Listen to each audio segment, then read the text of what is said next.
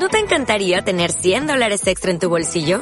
Haz que un experto bilingüe de TurboTax declare tus impuestos para el 31 de marzo y obtén 100 dólares de vuelta al instante. Porque no importa cuáles hayan sido tus logros del año pasado, TurboTax hace que cuenten. Obtén 100 dólares de vuelta y tus impuestos con 100% de precisión. Solo con Intuit TurboTax. Debes declarar para el 31 de marzo. Crédito solo aplicable al costo de la presentación federal con TurboTax Full Service. Oferta sujeta a cambios o cancelación en cualquier momento. Hola a todos, yo soy María Santonja, me acompaña Francis Arrabal y esto es Untitled Project. Bienvenidos Untitlers a otro nuevo episodio en serio, de este podcast. Si vas a decir eso cada vez que grabemos, me planto y no grabamos. Lo voy a decir siempre, ¿eh? Untitlers es siempre. Es horrible, Francis, por favor. Con mis Untitlers, con mi legión de Untitlers pero que yo no me meto con ellos, Hasta el sino fin con el del nombre. cine digital. El nombre, eso es lo que es horrible. Mira, paso de tener esta discusión. Hoy vamos a hablar eh, de una película que también nos perdimos en el Festival de Málaga. Como hablamos hace un par de episodios, que hablamos de verano 1993, maravillosa película que estuvo en el Festival de, de Málaga del año pasado. Y ganó la Biznaga. Igual que nosotros, pero dijimos, ¿por qué ver esto? Pues no, vamos a ver mierdas y castañas, mientras que las buenas pues se quedan fuera.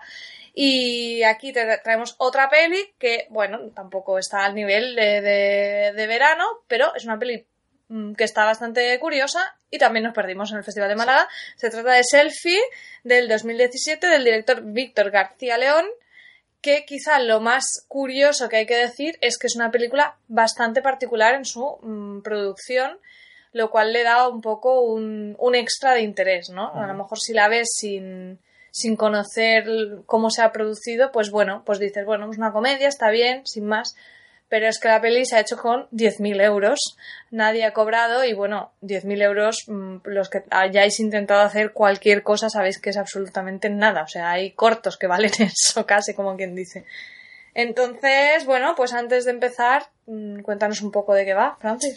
Pues aquí tenemos al protagonista que es Bosco, que es el hijo de un ministro que todo pinta, ¿no? No, no lo llegan a comentar, pero todo pinta ser pues como un ministro del PP, ¿no? No, no, como que no lo Así lo pintan. se dicen que es Claro ministro que del sí, PP. es del PP. Ah, pensaba que no lo decían. Sí, sí, sí, claro. O sea, si a lo- tope, a si luego salen en mítines y todo. Sí, sí, pero creo que lo comentaba. Bueno, pues que es un ministro del PP, creo que era ministro de Hacienda, que imputan en estos casos, que ya en España no nos sorprenden, pues por blanqueo de capitales, bueno, corrupción a, todos los colección. niveles. Sí, tiene la, la colección de cromos de Panini de, de delitos eh, económicos. Y entonces, bueno, va a contar un poco el viaje en, una- en un formato de falso documental, cómo este Bosco pasa de ser un hijo de papá que en la Moraleja a, va a terminar pidiendo trabajo en una sede de Podemos.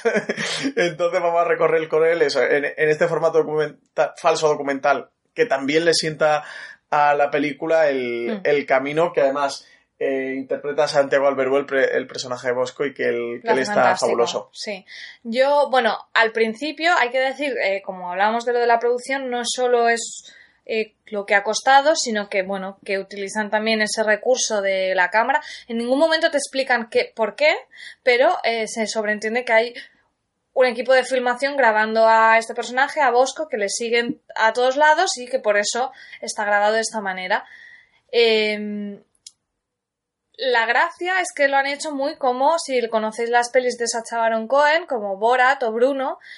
eh, hay unos actores que interpretan y hay unas escenas que están claramente eh, mm, montadas ¿no? de una manera que la cámara, aunque esté un tipo cámara al hombro como si fuera un reportero, eso está dirigido, ¿no? Está decidido qué planos eh, toca hacer. Pero hay otros que realmente ellos se plantan en según qué zonas. Por ejemplo, hay una escena en la Tabacalera, que es un, pues un centro cultural así muy rollo ocupa que hay en Madrid, o en un mitin del PP, o en un mitin de Podemos, donde sale Pablo Iglesias de fondo.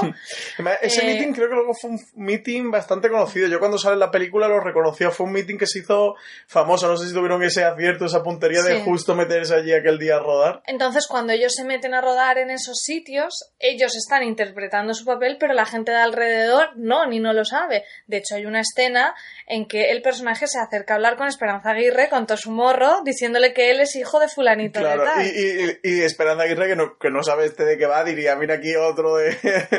Claro, pero como le ven con toda la pinta de pepero, porque el look Sí, sí, pepero es el- completo, pues es como... El diseño de vestuario, diez- mis dieces al diseño de vestuario. Entonces, bueno, pues e- eso es interesante. Los que hayáis visto Borat o Bruno, pues sabéis un poco el rollo. Y yo en España no conocía ningún caso. Quizá existe, pero bueno, a- a mí siempre me parece muy interesante porque saca, saca como muchas verdades, ¿no? De, de la gente. Sí. Bueno, antes de meternos en la parte con spoiler, María, eh, comentar, bueno, pues que el Santiago Alberú, el actor, estuvo nominado al Goya Mejor Actor Revelación. Y este chico no ha hecho nada prácticamente, o sea, yo no lo tengo en el radar. No, yo no, al no, menos yo en una lo- película. ahora lo busco, pero vamos, yo estoy Bueno, de hecho, bueno, no, está nominado al mejor, al Goya Mejor Actor Revelación. Sí. Es decir, que era su primer gran papel en un, en un largometraje. Creo que grande y creo que pequeño, o sea, que el, el chaval no ha hecho nada, o sea... No, no, es que su primera peli como actor es este Sí, sí. personaje. Sí, O sí, sea sí, por eso estaría Luego nominado. sale, pues eso, en los Goya como nominado y en, entrevistas varias en, en días de cine, pero es, es muy interesante el, el, tío, cómo lo clava, hasta el punto que yo los primeros 10 minutos de película es que lo veía como pijo pepero horroroso, repelente, que yo digo, yo esta peli no voy a poder aguantar verla, porque todo el, todo el tiempo con este tío no, lo soporto, yo lo siento, saco la roja que hay en mí, pero no puedo.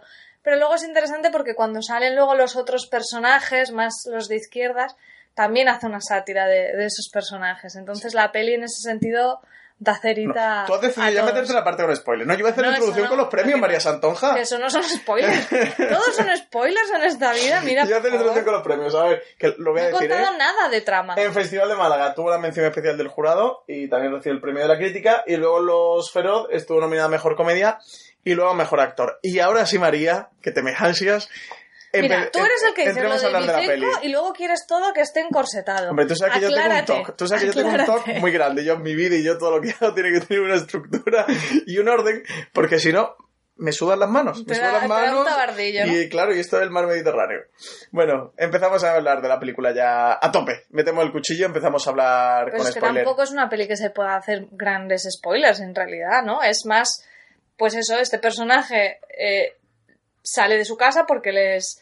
Bueno, sí que tiene la gracia de que les desahucian ¿no? por Sí. el tema judicial Claro. y entonces él se va a buscar a los de Stop Desahucios.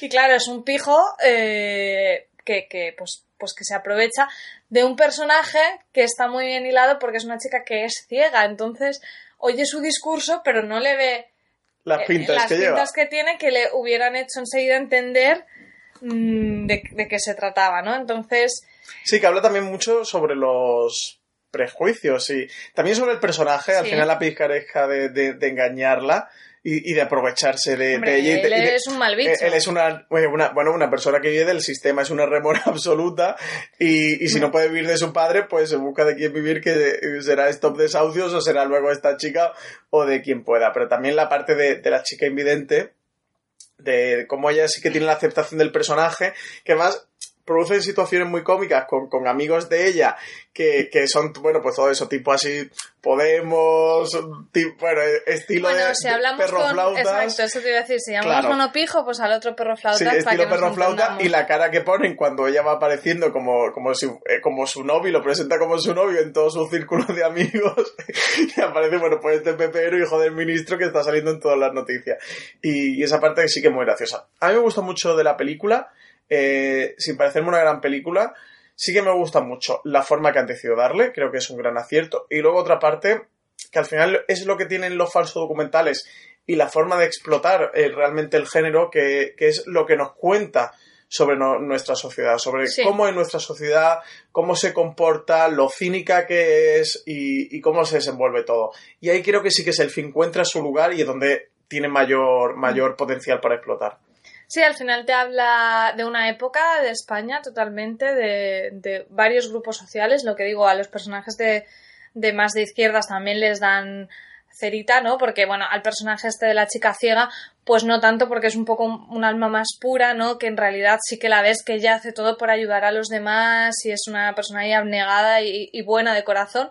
Pero el otro personaje, el chico que- a- al que le endosa al Bosco, que el Bosco lo meten allá a vivir a casa de otro amigo, ese lo ves que tiene mucho discurso y mucho no, porque estoy muy liado y preparando mis oposiciones y luego está jugando a, Warhammer y, no, pega palo tampoco, ¿no? Y tiene mucha, mucha verborrea y poca acción en, la vida real, ¿no? Entonces, sí, sí, que te habla de muchas cosas la película, como dices, tampoco es creo que sea la obra maestra definitiva, pero sobre todo al final es una comedia y como comedia creo que funciona, es bastante divertida sin, sin ser brillante. Creo que el chaval lo hace impresionantemente bien, o sea, porque además ya no solo es interpretar, sino saber actuar en esas situaciones en las que te toca también improvisar, porque cuando interactúa con Esperanza Aguirre o con otras personas en la película, sí, esa parte tiene muy que tener para la vidilla para saber reaccionar. y a mí él me encantó, o sea, me sorprendió muchísimo que fuera su, su primer papel. Él tiene mucha naturalidad, mucho desparpajo. Se lee muy, fantástico. muy natural y muy cómodo en esa situación y el tipo se desenvuelve muy bien. Y que sostiene la peli, o sea, porque al final es la cámara que le sigue a él y él está en absolutamente todos los planos de la película, prácticamente. Entonces, él está fantástico y, ya te digo, al final es divertida, que es lo que esperas para una comedia, y cuando sabes cómo se ha producido, que se ha hecho con 10.000 euros y con eso, con buscando a gente que, sea buena, que no han cobrado ni un duro y, todo, mm, para mí le da una extra. Yo, de hecho, te iba a decir, en Letterboxd eh, le puse un 6, como una comedia que está bien pero sin más, pero realmente sí que creo que tiene un plus el hecho de cómo está hecha, por cómo aprovechan sus recursos económicos y porque esos recursos, como tú dices, sirven en favor de la historia. O sea, no creo que sea solo de decir, tengo poca pasta y lo hago así, sino que no, tengo poca pasta, voy a, voy a buscar qué historia puedo contar eh, con, estos recursos, y que juegue en favor de lo que yo estoy contando. Entonces al final le puse eh, tres estrellas y media, lo que sería un siete a la película. Sí, se nos ha olvidado al principio la introducción decir si recomendábamos o no ver la película, que yo creo que ya a la altura que estamos está claro que sí que la recomendamos. Y luego Letterbox eh, yo le di un 6, le di 3 estrellas. Quizá le podría haber dado un 7 perfectamente. Creo que la película puede tener un 7. Incluso creo que la película, eh, valorando todos los méritos que tiene sacar ese tipo de película adelante, incluso podría ser un 8. Yo, yo le di el 6 porque es una película que me gusta, que tiene todas esas virtudes, pero que también en el centro tiene un gran valle, que le pasan muchas películas, que le pasan muchos directores, que llega Arranca un punto... muy bien, pero no sabe muy bien qué contar en su desarrollo. Llega un punto de la historia justo en el desarrollo eso, que sí que tiene un, un, inicio muy bueno, eh, muy rápido, la película creo que tiene un desenlace, pues y además con un final que creo que es bastante curioso cuando él se, se va caminando con, con, eso, con esa bueno, amiga que había sido su pareja que, que lo ha rechazado. Sí que han hecho como una amistad real, ¿no? Aunque él primero va de trepa por la vida total, luego sí que ves...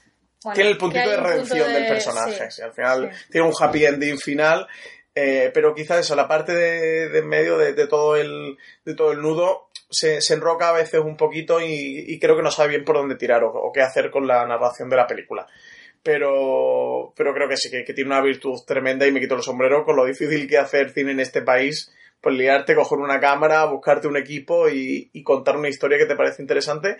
Y al final eso, un tipo de historias que creo que son muy necesarias para las sociedades y, y aún más necesarias para una sociedad como la nuestra que ha vivido y que sigue viviendo la época que, nos ha tocado, ¿no? Y, y que vengan y te tiren a la cara esas historias desde un punto de vista de la comedia, eh, creo que al final es un ejercicio muy positivo de, la sociedad, ¿no? De reflexionar sobre sí misma y, darle ese tono, ese toque cómico.